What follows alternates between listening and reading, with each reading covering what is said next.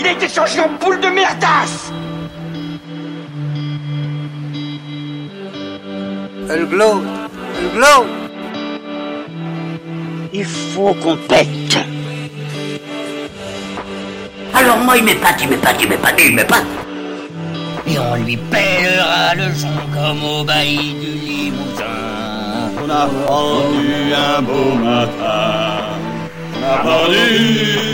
Avec ce tripe. Flattez-moi. Eh ben la denrée, on est en France. Allez, cul sec Hop. Bonjour, bienvenue sur Histoire d'en dire plus, le podcast dédié à la pop culture et au cinéma. J'espère que vous allez bien. Aujourd'hui, on va parler euh, d'un grand film, La soupe aux choux.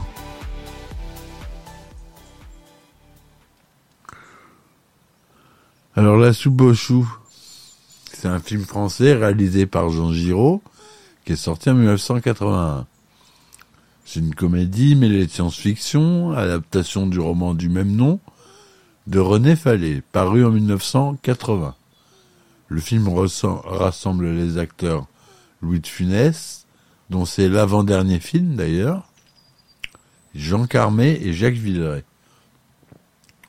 À la sortie, le film est un succès commercial modéré en comparaison des habituels succès de Louis de Funès et reçoit des critiques majoritairement négatives de la part des professionnels. Cependant, il est considéré comme un film culte par les publics et réalise toujours de bonnes audiences à la télévision. C'est vrai qu'il est souvent redi- rediffusé en période de fin d'année. On y a le droit euh, avec la grande vadrouille, en général. C'est un film de 98 minutes qui est sorti donc en 81. Le synopsis. Deux amis de longue date vivent dans un hameau campagnard. Ils sont septuagénaires et sont tout l'un pour l'autre. Claude Ratignier, dit Loglaude, est un sabotier veuf. Claude Ratignier, c'est euh, Louis de Funès. Et Francis Chéras, dit le Bombé, Jean Carmé, à cause de sa bosse, est puisatier. Leur lieu-dit, les Gourdiflots, est totalement à l'écart de la vie moderne, dans le Bourbonnais. Et donc on porte que deux maisons qui sont des bâtisses agricoles anciennes. Négligeant totalement leur santé, chacun consomme 5 à 6 litres quotidiens de pinard en plus, en plus du perniflard. Le perniflard, vous allez voir ce que c'est. C'est euh, la recette maison du Glaude. Une nuit, à la suite d'un concours de paix auquel se sont livrés les deux compères, un extraterrestre débarque en soucoupe volante de la planète Oxo dans le jardin du Glaude. L'extraterrestre a entendu les flatulences et a cru qu'il s'agissait d'un langage lui demandant d'atterrir là. Il neutralise le bombé, qui allait ameuter tout le quartier. Le Glaude, comprenant par hasard que l'être était affamé, lui donne alors à manger de la soupe aux choux et le surnomme la denrée. Ce dernier, qui ne s'écrime à ce stade que par des borborigmes, et n'appréciant que le potage, en emporte sur sa planète. Les allers-retours du visiteur créent des remous dans le voisinage, mais le glaude et la denrée, qui parlent désormais français, se lient d'amitié. Par, ailleurs, les gendarmes ne se prêtent que peu d'attention au témoignage de quelques pecnos venus affirmer voir une soucoupe volante. Peu après, l'extraterrestre propose au Glaude de venir le rejoindre sur sa planète pour qu'il fasse bénéficier tous les Oxiens des bienfaits de la soupe aux choux. Mais celui-ci refuse en mettant en avant son amitié avec le Bombé. La denrée repart avec un louis d'or du Glaude après avoir parlé de sa femme, la Francine, morte dix ans plus tôt. Il prend l'initiative de faire ressusciter sa femme reprenant vie, âgé seulement de 20 ans. Le décalage est flagrant entre les deux générations. La nouvelle Francine, affamée de vivre, veut profiter de la vie au lieu d'avoir à trimer sans en profiter, comme dans sa version précédente. Elle s'en va au village et elle est prise en stop par la jeune Catherine Lamouette, du même âge qu'elle. Arrivée au village, Elles font du shopping et la Francine s'habille à la dernière mode. De retour chez le Glaude, Francine prend un bain de soleil en petite tenue, ce qui fait exploser le Glaude qui ne la comprend pas. En colère, la Francine lui révèle qu'elle l'a trompé avec le Bombay alors qu'il était prisonnier durant la guerre à Berlin. Le Glaude s'en va faire avouer le Bombay en le menaçant avec un fusil. Ce dernier avoue. Le Glaude lui pardonne. Pendant ce temps, Francine mène une jeune fille de vingt ans. Elle s'entiche d'un jeune homme aguicheur et quitte le Glaude profondément triste. La denrée revient sur Terre et annonce que la soupe aux choux a été considérée comme une source de plaisir, le plaisir étant une notion révolutionnaire sur Oxo. La Dorée a pris de l'avancement et propose au Glaude de venir sur la planète Oxo pour y planter des choux, faire de la soupe jusqu'à 200 ans comme lui. Bombay et leur vieux chat. De plus, la denrée rapporte le louis d'or après l'avoir dupliqué par centaines. La denrée repart. Durant ce temps, au village, le maire annonce la construction d'un parc d'attractions et d'un lotissement au Gourdiflot. Il rend visite au Bombay et au Glaude pour exposer sa théorie sur l'expansion économique. Parking, chaises longues, rochers aux singes, et demander leur départ. La visite se termine mal et les deux amis jettent le maire hors de leur propriété. En réplique, l'élu installe des grillages autour des deux maisons, transformant les deux compères en attractions locales, à leur corps défendant. Bientôt des hordes de curieux viennent les observer comme des bêtes curieuses. Attrapé par les péripéties de la vie moderne, le Glaude expose au Bombay, déprimé et suicidaire, les plans de la Dorée et lui révèle l'existence de ce dernier et de la planète Oxo. Il décide d'émigrer vers Oxo. Avant de partir, le Glaude envoie à la Francine, qui est devenue serveuse, les louis d'or joints d'une lettre. La Francine se met à sangloter. Le film se termine avec la denrée, le Glaude et le Bombay, et le chat, s'envolant joyeusement vers Oxo, et un autre vaisseau emportant dans les étoiles les deux vieilles maisons des Gourdiflots. Voilà pour le synopsis du film. Bon, vous le connaissez tous par cœur. Il a été tourné en couleur, non pas en Technicolor, mais en Eastman Color, en 35 mm de 35 unième, en cinémascope donc, en son mono. On peut dire que c'est un film de science-fiction.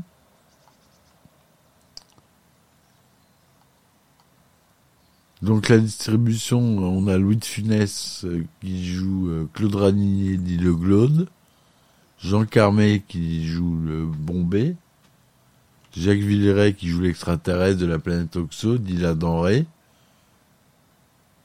Christine Dejoux Francine, la femme de 60 ans décédée de Claude Ratinier, ressuscitée à l'âge de 20 ans, et euh, d'autres acteurs euh, moins connus. La soupe aux choux est l'adaptation cinématographique du roman éponyme de René Fallet, publié en, juin 1900, en janvier 1980 en France, aux éditions de Noël. Louis de Funès découvre le livre rapidement à sa, parution, conseillé par son fils Patrick de Funès ou son producteur Christian Fechner, et tombe amoureux de son chant d'amour à la terre et à ses générosités de sa compassion envers les laissés pour compte de la modernité, de son ironie profonde envers toutes les tentatives de changer l'ordre séculaire des choses de la campagne. Christian Fechner, producteur attitré de l'acteur depuis La ou la cuite en 76, achète les droits d'adaptation du roman. Louis de Funès rencontre l'écrivain et entreprend lui-même l'adaptation du roman avec l'aide de Jean Alain. Ce dernier, fils du réalisateur André Hunebelle, et bon artisan d'une certaine comédie à la française, selon Christian Fetchner, a de nombreuses fois collaboré avec Luc Funès à l'écriture de scénarios, dont celui de l'Avare. Ensemble, ils suppriment certaines histoires périphériques présentes dans le roman, afin de ne pas retarder l'intrigue principale. Globalement, le film est assez fidèle au film. De nombreuses répliques cultes y sont d'ailleurs été conservées mot pour mot.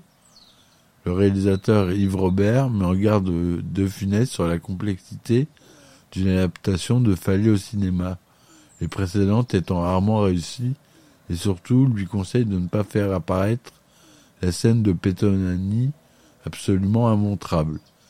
Chaque jour, durant cinq mois, nous nous retrouvions dans les bureaux de la société de production avec Jean Alain, le scénariste, et Jean Giraud, le metteur en scène. Nous avons mis le livre de René Fallet complètement à plat et nous avons reconstruit avec des gags visuels. Après le tournage, j'ai également participé au mixage et au montage du film. Louis de Funès en 1982. Louis de Funès poursuit sa collaboration avec Jean Giraud. Il avait aussi envisagé de travailler avec son ami Jean Chouquet, réalisateur pour la télévision qu'il avait pensé confier à Lavar. Dès l'ensemble du début du projet, Louis de Funès envisage Jean Carmet dans le rôle du Bombay. Ils avaient souvent joué ensemble à l'époque où Louis de Funès n'était pas connu, c'est-à-dire le gendarme de Saint-Tropez en 64. Depuis, Jean Carmet lui, lui aussi devenu célèbre, tardivement comme de Funès d'ailleurs, avec des rôles importants à partir des années 70. Dans une de ses premières lettres à René Fallet en avril 1980, de Funès évoquait aussi Jean Lefebvre pour le rôle. Jacques Villeray incarne l'extraterrestre venu de la planète Oxo et surnommé la denrée par le Glaude. Christian Fechner désirait que Louis Funès tourne une nouvelle fois aux côtés du comédien de la jeune génération montante après Coluche dans l'aile ou la cuisse. Outre Villeray, un autre jeune acteur était pressenti pour obtenir le rôle, Olivier Lejeune qui avait déjà côtoyé Louis sur le tournage des aventures de Rabbi Jacob. Celui-ci correspondait plus au physique du personnage du roman, une grande asperge très mince, et était soutenu par Jean Giraud.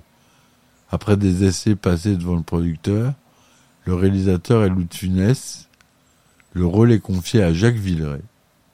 Louis l'avertit toutefois. Cela peut être un grand rôle pour vous, mais cela peut être aussi la fin de votre carrière. Conscient des risques qu'il y a de tourner avec lui. Bien que ce n'était pas son premier film, La soupe au chou aura véritablement lancé la carrière de Jacques Villeray, qui jusqu'alors se cherchait en tournant des films au genre et aux ambitions très diverses, notamment avec le réalisateur Claude Lelouch. Le rôle, le rôle d'Amélie Poulangeard, la vieille folle du village, est confié à Claude Ginsac que Louis de Finesse apprécie après avoir été à ses côtés lors de tournages et qui a été souvent joué l'épouse de ses personnages au cinéma, dont Josepha, l'épouse du gendarme Cruchot, à partir du gendarme se marie. Tout comme dans l'aile ou la cuisse, où elle aimait se voyait grimée en vieille secrétaire, l'actrice est une nouvelle fois presque méconnaissable. Christine Dejoux, Fervente admiratrice de Louis de Funès depuis son enfance, est choisie pour jouer la Francine, la flamme de Claude Ratignier, ressuscitée par la Norée telle qu'elle sur la photo de mariage. Issue du café-théâtre La Veuve Pichard, dans l'entourage de Coluche, elle s'était fait connaître en participant au sketch Le Schmilblick par, parodiant Simone Garnier. Le frère de la vieille folle, hermétique au dire de sa sœur, est interprété par Max Montavon, acteur dont Funès est très proche, qui joue des seconds rôles dans ses films, Le Grand Restaurant, Thomas se déchaîne, etc., etc., qui le cotera à nouveau dans Le Gendarme et les Gendarmettes l'année suivante. Henri Jeunesse joue le, brigadier chef de Jalini, après avoir joué un gendarme carcassonné dans Le Cornu en 64 et le commissaire dans la Var. Il faisait aussi une apparition dans Le gendarme et les extraterrestres, extraterrestres incarnant le patron du restaurant Le Cabanon. Jean-Pierre Ambal prête sa voix pour la narration du film, après avoir été un gendarme de la brigade de Saint-Tropez dans Le gendarme et les extraterrestres. Le petit ami de Francine, Robert, est interprété par Philippe Ruggieri, qui apparaîtra également dans un petit rôle dans le genre, le genre d'armes et les gendarmettes. Selon le roman de René Fallet, le soir est censé se dérouler à Jalini-sur-Berbe, dans l'Allier. Mais le tournage du film s'est effectué, effectué en Seine-et-Marne. Il s'est déroulé du 6 juillet au 18 septembre 1981. Le village que l'on voit dans le film est celui de Champeau. La mairie, la poste, la boulangerie, la place du village. La boulangerie est utilisée telle qu'elle dans une salle, puis maquillée en magasin de vêtements dans une autre. Les maisons des deux protagonistes ont été construites pour le film à Évry, Grigy-sur-Lierre, dans un champ non loin du prieuré de Vernel. Elles ont été démontées à l'issue du tournage. Le hameau fictif d'Idée Gourdiflot, visible au début du film, se situe près du château de Montgé dans les Traillants, à Bonbon. Les bâtis sont désormais des ruines. Les tournages du film s'effectuent en Seine-et-Marne pour une autre raison qui concernait les problèmes de santé de l'acteur Louis de Funès. Celui-ci avait de gros problèmes cardiaques depuis 1974, année où il fit un premier infarctus. L'acteur était très affaibli. Un tournage en région parisienne tranquillisait les assureurs et les producteurs, car l'acteur pouvait avoir accès rapidement à de grands centres hospitaliers en cas de problème cardiaque. Le tournage a été adapté en cas de problème de santé de funeste. Les assurances ont ordonné pas de tournage la nuit. La nuit, il dort. Les deux maisons que l'on voit dans le film ont été construites ainsi que le potager et les autres éléments de décor. À la fin du tournage des séquences diurnes, des maisons ont été déplacées au studio d'Épinay pour tourner les séquences de nuit. Ce tournage des séquences de nuit a eu lieu pendant cinq semaines. Il était hors de question de tourner de 21h à 5h du matin pour Lutte Funès, interdiction des assurances. Comme pour Lavar, Lutte Funès partage ouvertement la réalisation du film avec Jean Giraud, le premier s'occupant de la mise en scène et de la direction d'acteurs, tandis que le second s'occupe des aspects techniques. Contrairement à leur précédente collaboration, Louis de Funès n'est pas crédité en tant que co-réalisateur. L'Avare demeure donc le seul film officiellement co-réalisé par Louis de Funès.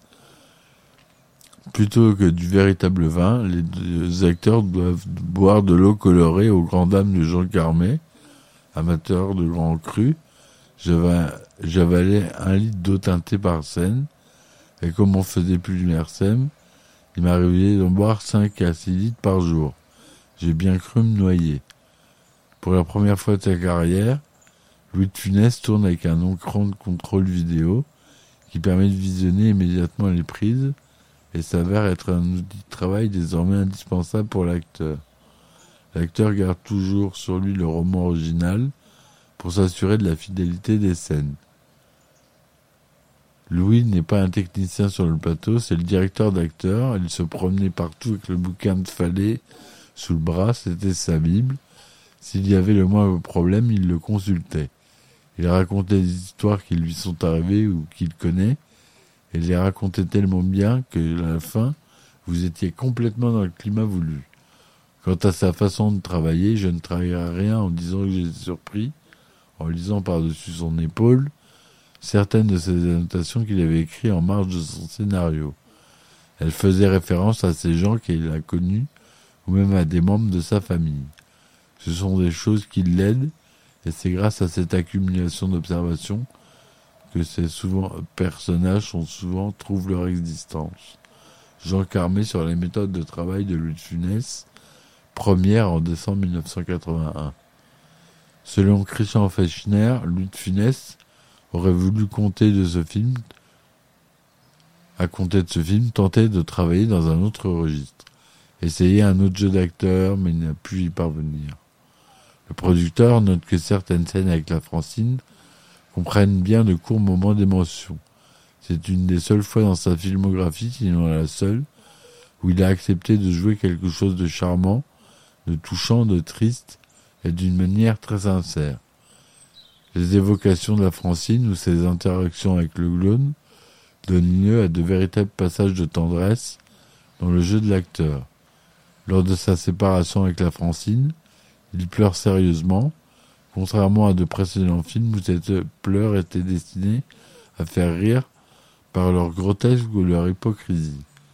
Durant le tournage, Louis soutient et conseille et rassure le jeune Jacques Villeray en lui expliquant que l'acteur italien Toto, le plus grand acteur comique européen d'après-guerre, avait fait la même chose avec lui lorsqu'ils ont joué ensemble dans Toto à Madrid à la fin des années 50. Le vendredi 31 juin 1981, Louis de Funès fête son anniversaire et l'équipe du film lui offre un coffret de film en Super 8 de Laurel et Hardy qu'il admire.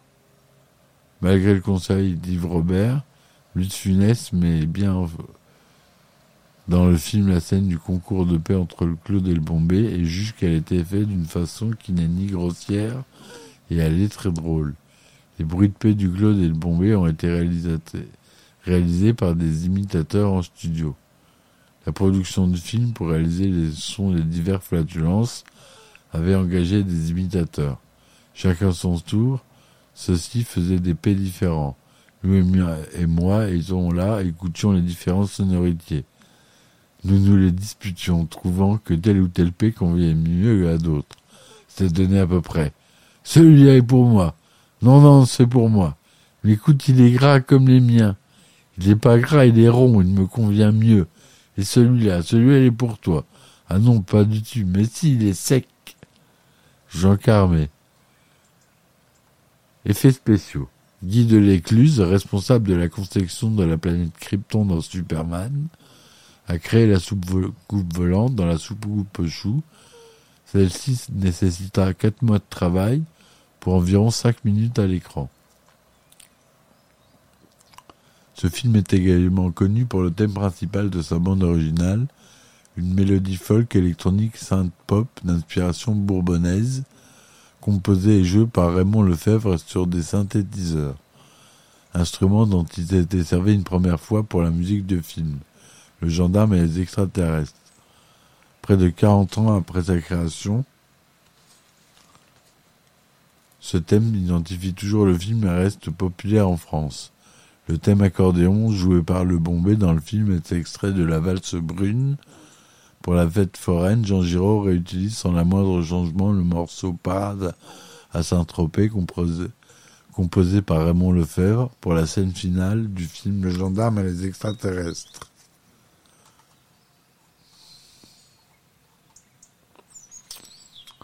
Voilà ce que je voulais dire sur ce film. J'espère que cette chronique vous aura plu. N'hésitez pas à laisser des commentaires. Et je vous dis à très vite pour de nouveaux films. Ciao ciao